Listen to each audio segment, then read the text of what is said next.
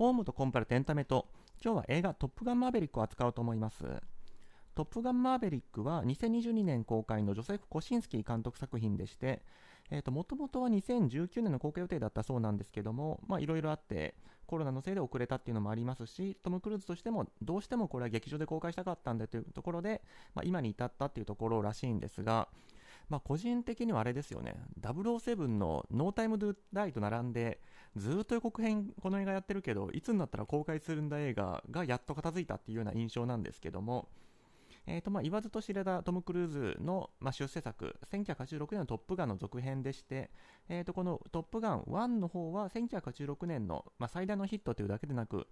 80年代を代表するヒット作っていうことで、まあ、主題歌も含めて大変盛り上がったってことなんですが、まあ、これを今回プロデューサーも務めております、まあ、メインのプロデューサーはあの著名なあのジェリー・ブラッカイマーさんなんですけども共同プロデューサーとしてトム・クルーズ氏も名を連ねて、まあ、満を持してですよね本当に。そういう形で今回作出したんですがえーと、今回私がお話したいところにつきましては、まあ、途中そこそこの尺で書かれてるとこなんですけども作中えー、とこのトム・クルーズ演じますマーベリック大佐、まあ、一応マーベリックと呼びますけども、このマーベリックさんが、まあ、このトップガンの軍人たちが入り浸っているパブに行くんですけども、そのパブで、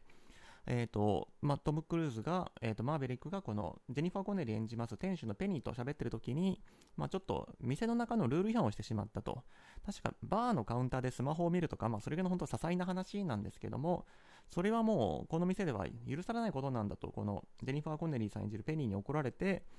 あのルール違反をした人についてはもう店中にいる人にお酒をおごらなきゃいけないんだって言われてあの、まあ、実際に店にいる人がみんなトムにありがとうよって言いながら、まあ、お酒を一杯飲んでいくんですけども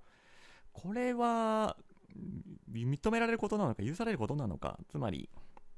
もう店主の気分次第でお前全部料金払えって言われてパッと払わなきゃいけない。これって、まあ、法律的な目から見て本当に払わなきゃいけないものなのかってところについてお話しようかなって思います。えーとまあ、厳密に言うとこれってアメリカの法律の話になってくるんですが、えー、とサンディエゴだからカリフォルニア州法になるのかな。ただまあまああの契約に関するルールって日米というかまあ世界中で基本そんな大きく変わらないので一応日本法をベースに話そうかなというふうに思っております。こういう店の口のルールのことをハウスルールっていうふうに言ったりしますので、まあ、今回ハウスルールで用語統一しようかなと思うんですけども、このハウスルールの詳細をまず、えーと、整理しておきたいんですが、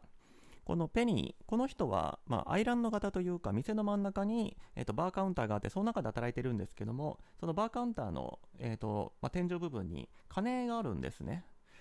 その鐘を鳴らしたら、まあ、店中でそのハウスルール違反が起きたってことが伝わるっていう仕組みになってるみたいなんですが、作中ですと、この鐘は2回鳴らされるわけです。1回目が、まあ、冒頭で申し上げた、このマーベリックが、えー、とスマホ見たせいで、まあ、店にいる人中に酒をおごらないといけなくなったって時に、まあ、この鐘が鳴ったんでみんな、ああ、酒をおごってもらうタイムが来たって言って、あのこのペニーさんにビールくれって言いに来るっていうシーン、ここがまず1回目で、2回目は、まあ、近接したシーンなんですけども、結局このマーベリックは、あの、この料金を払えなかったんですね。まあ、クレジットカードで払おうとしたんだけども、拒否された、ディナイだったっていうふうに言われて、まあ、多分クレジットカードの限度額を超えたんでしょうね。まあ、料金的にそんなめちゃくちゃ高くはないと思うんですけども、まあ、よく、まあ、もともと止められたのか、ちょっとそのあたりわからないですが、結局払えなかったと。で、現金も足りなかったと。ということで、えっ、ー、と、このペニーさんの店ではこういう時は、えーと、軍人がいっぱい集まってる店なんですけどもその人たちに頼んであの払えない人を叩き出すっていう、まあ、2つ目のペナルティというかそういうハウスルールがあるみたいでして、まあ、トム・クルーズ演じるマーベリックはもういつものトム・スマイルでニヤニヤしながらおうしょうがないなって感じであの軍人に、えーと、肩と足と掴まれてエッサホイシャと運ばれて外に放り投げられるんですけどもこれまあこのトム・スマイルだからなんかこう爽やかというかなんかそういう面白いショーみたいに見えますけども実際にこれ店でやられたら大変なことだなっていうふうには店思っていてあのトム・クルーズマーベリックはこの店まあ初めて来たんですよね多分、まあ、もしかしたら3年ぐらいまで通い詰めてたってことみたいなんで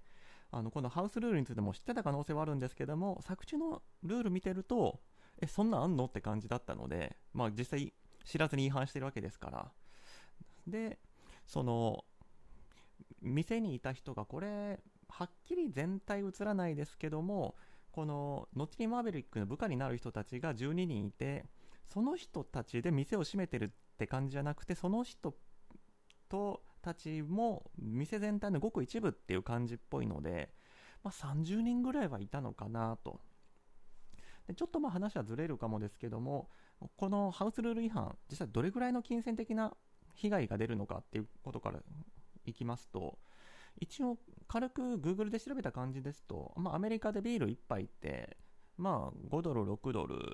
まあ街にもいるんでしょうけども8ドルぐらい。日本円にするとまあ600円から1000円ぐらいってことなんですけどもまあまあ日本ともそんなに変わらないのかなと。一応同じパブっていうことで日本で割と多店舗展開しております。ハブちょっと分かりづらいんですけどもえっ、ー、とパブのチェーン店のハブですね。このハブでビールって1杯どれぐらいなのかなって調べたら、まあ600円、650円から1000円ぐらい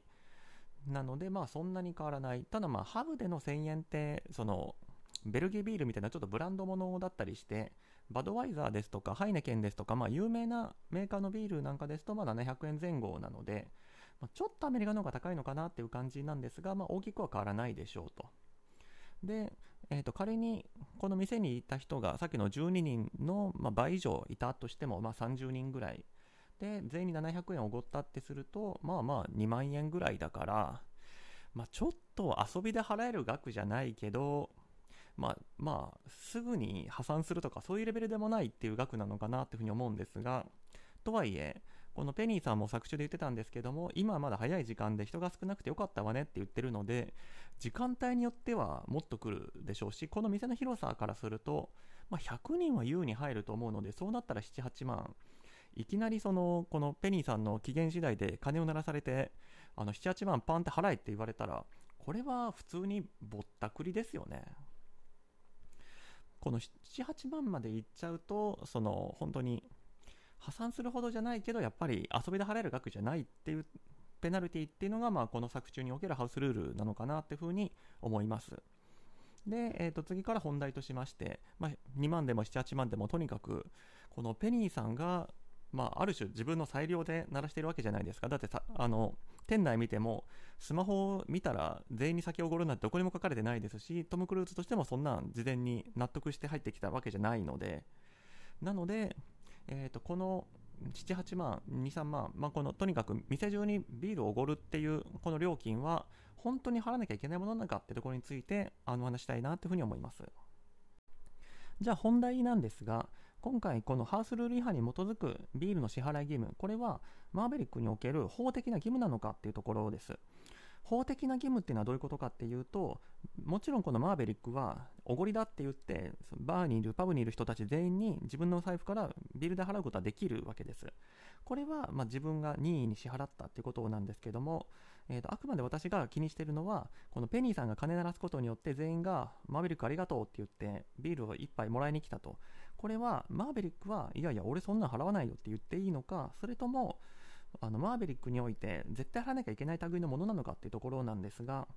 えっと、今回、まあ、あくまでこのパブ、レストランにおける注文って話ですので、これは言い換えますと、このペニーさんが金鳴らすことによって、マーベリックにおいて、このビール代を払うっていう契約が発生しているのか、契約が成立しているのかってところになってくると思うんですけども、まあ、結論から言うと、まあ、契約としてはこれ無効なんだろうなっていうふうに私は思ってるんですけども、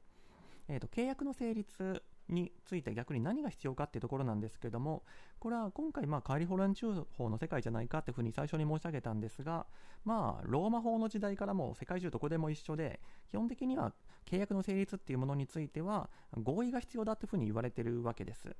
今回の例で言うと、このトム・クルーズにおいて、マーベリックにおいて、全員分のビール払うよっていう合意をしたことによって、まあ、それに従っまあ、ついでに言うとそれに従ってビールが実際に振る舞われたことによってこのマーベリックはビール代金の支払い義務を負うとじゃあ今回マーベリックはその支払いの合意をしたそういった契約を結んだのかっていうと実際マーベリックは、まあ、作詞の描写を見る限り知らなかったわけですね、まあ、そのスマホをいじったりしたらえー、と全員に対してビールを払わなきゃいけないっていうルールは知らなかったと。知らない状態でなんで合意したって言えるのかっていうところなんですけども、まあ、一つ可能性がある、説明の可能性があるとした場合は、まあ、約款理論が使えるのかなというふうに思ってはいるんですけども、えっと、約款理論というのはどういうことかって言いますと、まあ、日本法ですと、あの数年前の民法改正でかなり整備されたところなんですけども、えっと、約款、例えば携帯電話なんか契約するときに、あの利用約款みたいな形で、なんか10ページぐらいある冊子とか渡されたりすると思うんですけども、えー、とこれってあの契約理論としてはずっと説明が難しかったものなんですね。つまり契約っていうのはさっき申し上げました通り合意であると。つまりビールをもらったら私はビール代金払いますと。そういう合意をするからあの私はビール代金を払うっていう法的な義務を負うと。これに対して約款ってあの、まあ、サイン、携帯電話だったら一応私、この約款に従いますっていうサインはしてるんですけど、ポーンといきなり10ページとか20ページとかの紙を渡されたって、誰も読んでないじゃないですか、そんなの。まあ、私はまあ、あの法律の仕事、契約の仕事をずっとやってるんで、読んだら多分理解できるんでしょうけども、まあ、はっきり言って私も読んでないんですよ。なので、まあ、ホームやってる私が読んでないんだから多分みんな読んでないんじゃないかって思ってはいるものの、まあ何にしても、えーと、誰も読んでない、誰も中身を理解してない内容なのに、なんでそれが合意のになるのか、誰中身を分かってないのに、なんでそれに同意したってことにできるのか、これはずっとあの法理論的には問題だったわけです。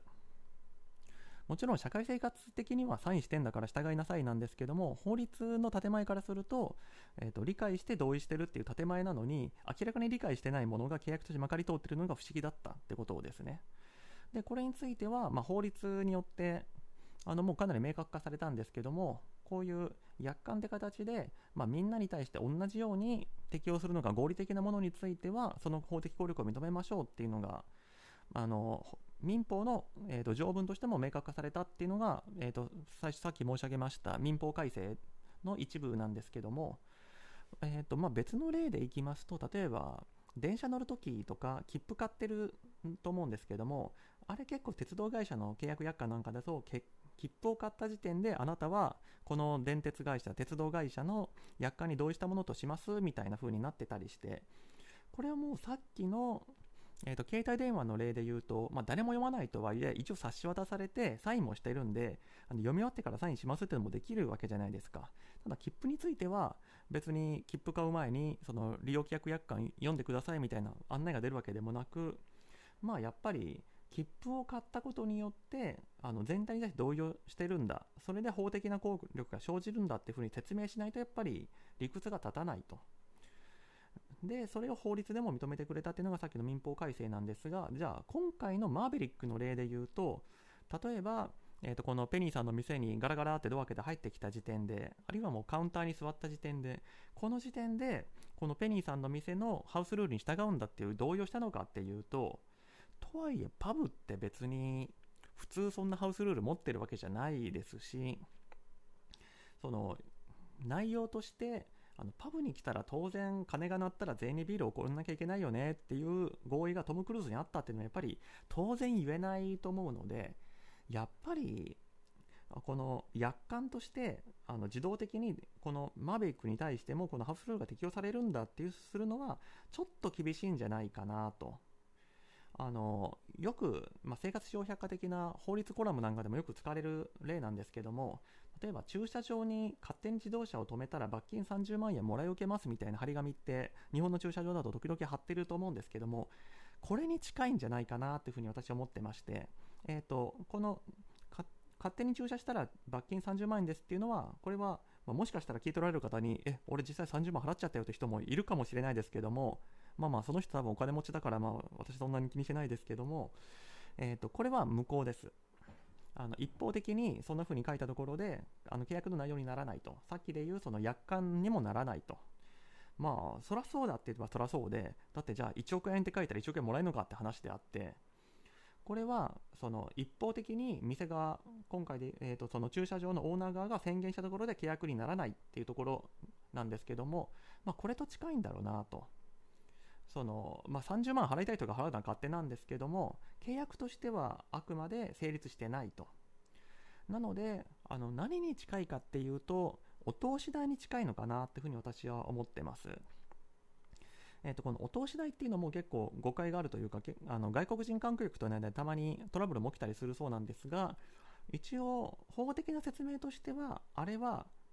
あのあくまで注文した料理であるっていう体らしいんですね。いやいや勝手に出してくるしあの絶対お金も払わなきゃいけないでしょうっていうふうにみんな思ってはいるんですけども一応あれ私お通し食べないんであの持って帰ってくださいって店に言ったら店としてはあのお通し代請求できないっていうのが建前らしいんですね。まあ、正直その後めんどくさい客だなって思われたりして快適じゃなくなる気がするんであの持ってこられたら食べて美味しくあのお金も払った方がいいんじゃないかって個人的には思うんですけどもやっぱりこれも契約理論の話でお客さん側が任意にあお通し食べますよと料金払いますよって受け入れてるからお通し代請求できるんであってあの注文してないものを勝手に押し付けることは店側としてはできないっていうことですね。で今回のこのペニーさんの、えーと、ビールおごるルールについても、まあ、やっぱりこのマーベリックがあそういうルールあるねあるのねとじゃあ俺もじゃあそれに従って払うよっていうふうに同意をしてるから、えー、と払うってことになってるんであってあの一方的にこのマーベリックに対してビルダー払えっていうルールを押し付けることはできないってことなのかなっていうふうに思います。じゃあ中間的なまとめとしましてはこの鐘が鳴ったら全員に対してビールをおごらなきゃいけないっていうハウスルールについてはこれはもうそういう支払い義務そういうおごれっていう義務を押し付けるものではなくあくまで、まあ、今回で言うとマーベリックが、まあ、そのある種金をきっかけに全員におごりますよっていう男気を見せる場面であって別にその支払いを押し付けるってことをしてるわけじゃないんだっていうところなのかなというふうに思うんですけどもまあただこの手の話、えーと、支払い義務があるのかないのかっていう時に私たちみたいな勝手に代表していいのかな、まあ、とにかく私、まあ、法律の仕事をしてるものとしてはあの今回はマーベリックが払うって言ったから良かったものの払わないって言った場合どうなんのってことがやっぱり気になるわけです。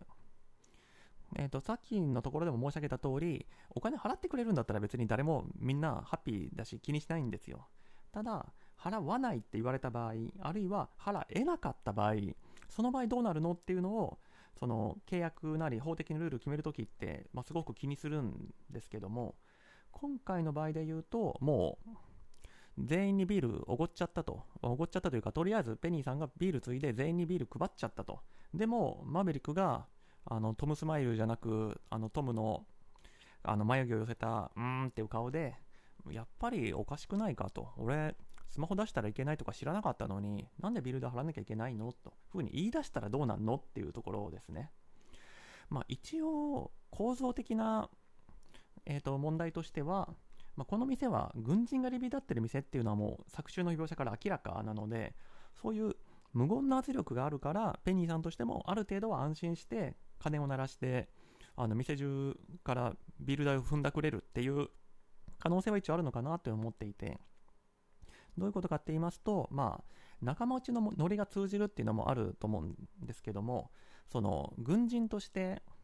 まあダサいというか払わないとメンツに関わると。そういう無言の圧力があるからあのみんなあの本当は嫌でも払ってくれる。だからペニーさんとしてはその取りパグレを気にすることなく金が鳴らせるっていうことなのかなっていうのはちょっと思うんですね。その目ではペニーさんとしてもやっぱり相手を見て金を鳴らしてる。もう本当に一元さんの人がいくらスマホ見てようとあのこの人はそのまま逃げてしまうかも。あるいはその軍とのしがらみがないから払わないって開き直れるかもしれないと思ったら鳴らさない。そういう運用してる可能性があるんじゃないかなっていう気はちょっとするんですよね。今回トム・クルーズはまあ久々に来たからハウスルールは知らないかもしれないけどもまあそのこの基地の偉いさんと仲良しだってことも多分ペニーさんとしては知っていてバックれることはないだろうってふうに思っていたと。でもう一つのパターンとしてちょっと気になるのはまあ、払わないって言った場合についてがさっき話したところなんだけども払えない場合ですね、まあ、今回実際はトム・クルーズ払えなかったんですけども払えない場合についてどうするのか。まあ、最終的にはそのさっきのその軍のネットワークみたいな話をしたらなんならもう軍の上官にあのお宅の部下が払ってくれないんですけどって言って言いに行ったら立て替えてくれるとかもあるかもしれないですけどもとはいえ、まあ、これもいやそんなやつの借金は知らんと軍の上官に突っぱねるかもしれないわけですしこのペニーさんとしてもその軍人の給料を管理してあの月々ローンで返させるとか事実上不可能なんでやっぱり貸し倒れというかそういった危険性ってあると思うんですけどもここについて作中ですとまあ実際生産する場面で今回のトム・クルーズはまあクレジットカード切れなかったし現金も足りなかったと。こうなった場合についてあの、まあ、別の軍人に頼んでよいよいしょっとこう外店の外に叩き出してもらうってことをやってるんですけどもこれの意味ですよね。あの作中の描写ですと、まあ後になってトム・クルーズはもう一回現金持ってきてあの昨日の分だって言って払おうとするんですけどもペニーさんはいや別にいらないのよって答える、まあ、結局確か払ったと思うんですけどもこれは叩き出したら料金タダになるってことなのかっていうのがちょっと引っかかっていて、まあ、パターンとしてはいくつかあると思うんですね。トム・クルーズだからいらないと。まあなんならもともとちょっとこのマーベイクに対する、まあ、嫌がらせとかいたずらとしてそういうビール代あの払いなさいよっていうふうにやっただけで別に本当に金銭的に困らせようと思ってやったわけじゃないからあの次の日になったら別にもういらないよっていうことなのかそれともこのハウスルールとして、まあ、全員に払えって風に押し付ける全員のビール代払えって風に押し付けるけどもそのセットとして彼に払わなくてもまあ、みんなの前ではたあのこいつ金払わないやつだぜって風に晒し者にされてトトに放出される時点で、まあ、軍人としてのまあプライドを傷つけられてるわけじゃないですか、まあ、ある種それを料金というか対価として勘弁してあげると。そういう一連の動作なのかなっていうふうにも思っていて。ただこれどっちのパターンだとしても結局ペニーさんとしてはこのビール代を回収できないってことなんですよね。でただこれはそういう可能性ちょっとあるなと思っていて、まあまあ、このペニーさんの店としては、この軍人さんがいつも入り浸ってることで、結構な利益を上げてるっていう風になってくると、その軍人さんが全員分のビールで払ってくれたら払ってくれたってよしですし、払ってくれなかったとしても、あの全員にビールおごりますよとか、あのあいつ払えなかったぜって言って放り投げるとか、まあ、ちょっと体育会系乗りで私個人的には多少苦手なところもあるんですけども、まあ、多分軍人さん的にはアトラクションとして楽しいんだと思うんですよね。その一種の余興として盛り上がると言いますか。なので、えーと、オンハウスと言いますか、えーと、店側のおごりでビールを振る舞うのとパラレルなんじゃないかなっていう気もちょっとしていて、つまり、軍人さんがえーと、そのルール違反した軍人さんが払ってくれたら払ってくれたでよしですし払えなかったら払えなかったで別にあの,、まあ、あの金鳴らすのが何日に1回起きるか分かんないですけれどもたまにあの店にいる全員にビール1回店のごりで振る舞ったところで店の経営としてはそのある種のプロモーション費用として成り立っているとそういう見込みというかそういう目論見みのもとでやってることなんじゃないかなっていうのもちょっと思うんですよね。なので、えーと、結論としては、えーと、契約としてはあくまであの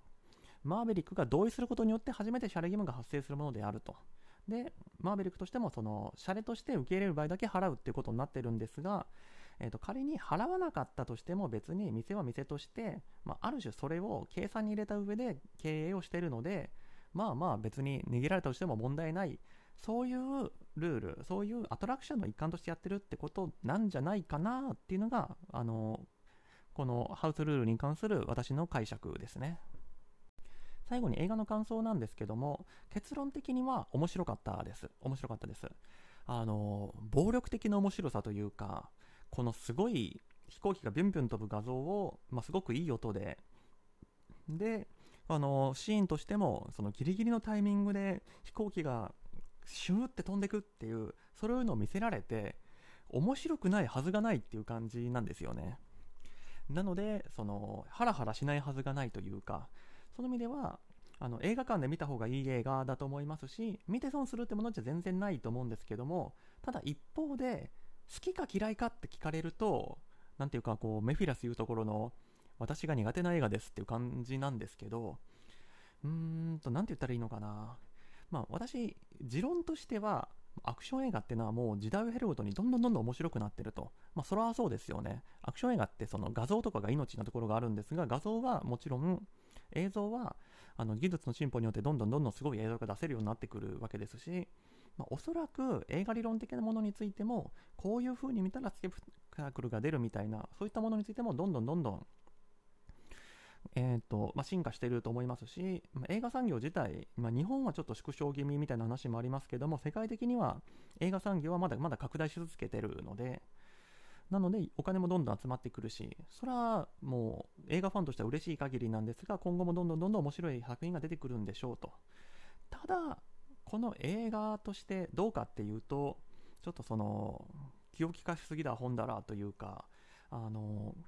ワンへのそのリファレンスがちょっと鼻につくなって思うところが私正直あったんですよね。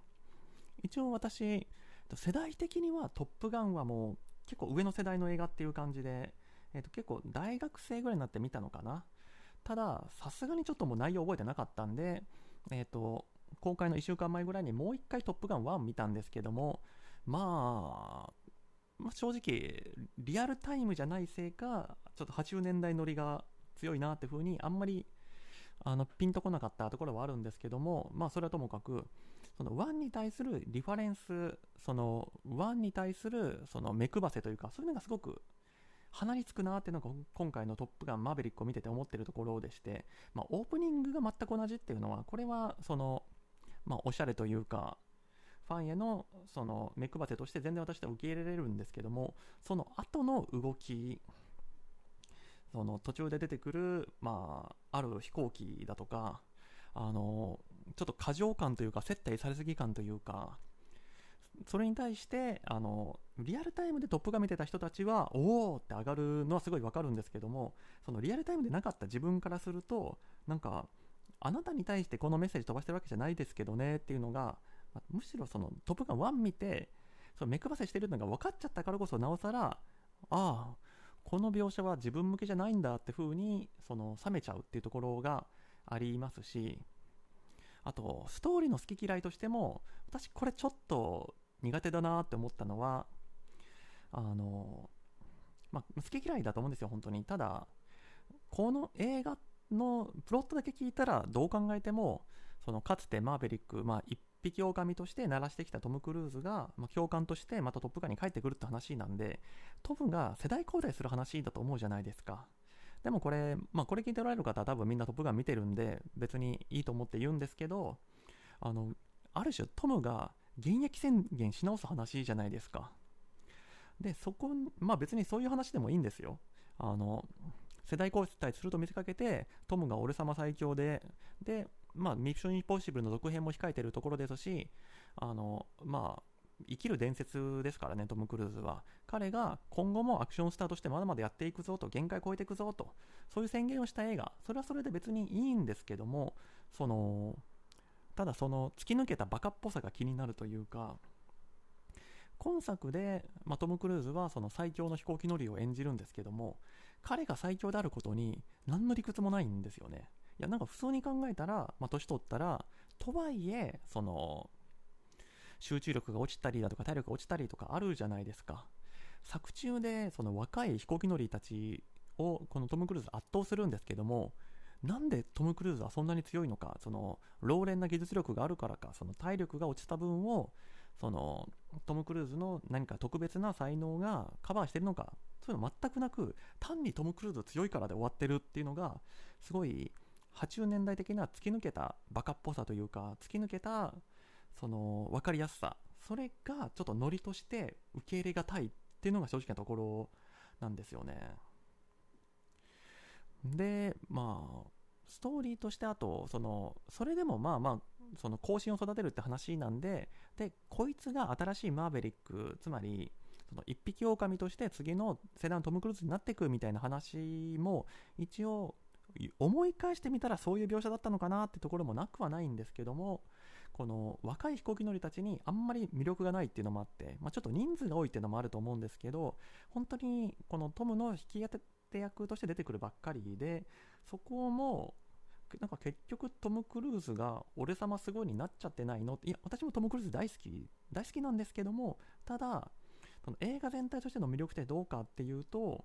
結局トム・クルーズがすごい映画だったなーになっちゃってる気がしてそういう意味ではあの面白い、まそれでもとにかくトム・クルーズが活躍して敵の基地やっつけてみたいなその通貨アクションとして面白いんですけども好きか嫌いかで言うと、まあ、別に好きじゃないなっていう感じですね。あとあれですね。こんだけその過去作「トップガン1」に対する言及が多い中で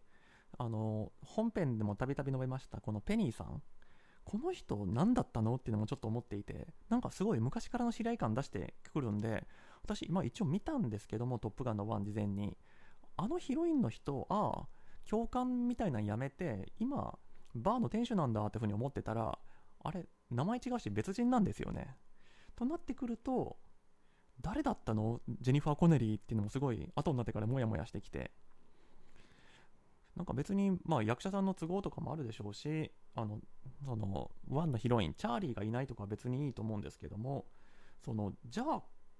昔からの知り合い感出してるこの人誰なの？っていうところはすっごい気になりましたね。はい。で、最後本当にどうでもいいあのツッコミとしては、まあ、これもすごい今更感あるんですけど、トップガンマーヴェリックっていうタイトルですけど、なんでマーヴェリックなんだろうってな気になっていて、あの、いや、これ単に英語の話で、綴りを見ても MA、えー、と VELIK ですか、R 入ってないです、なくて、えっ、ー、と、マベリックですし、まあ、発音実際聞いても、で、発音記号もチェックしたんですけども、やっぱこれ、マベリックなんですよね。伸ばさない。マベリックなんですけど、なんで放題マーベリックなんだろうなっていう、まあ、これほんとそれだけなんですけども、うーん、まあ、トップガン1の時にマーベリックっていう風に翻訳したからなんでしょうけど、なんで最初マーベリックじゃなくてマーベリックにしたのかなっていうのはなんとなく気になります。まあ、ほんと、まあ、そんだけなんですけども。はい。えっ、ー、と、まあ、ツイッターでもちょこっと書いたものの、まあ、最近すごくいっぱい映画見てるせいか、配信もちょっと聞き、こんなに配信しても聞かないよっていう方もいっぱいいらっしゃるんじゃないかなってぐらいハイペースで配信してるんですが、まあ、いいのか悪いのか、6月の作品見てるとそんなに見たいやつがなかったので、まあまあ、もしかしたら犬を見に行くんじゃないかっていうふうに思ってるもののなかったんで、まあ、来月はちょっとペースダウンできるかなっていうふうには思ってるんですが、7月見るとまた見たいやついっぱいあるから、まあ、そこでまたっていうふうに思ってる今日この頃です。はい。というわけで今回はこの辺りで終わろうかと思います。ご清聴どうもありがとうございました。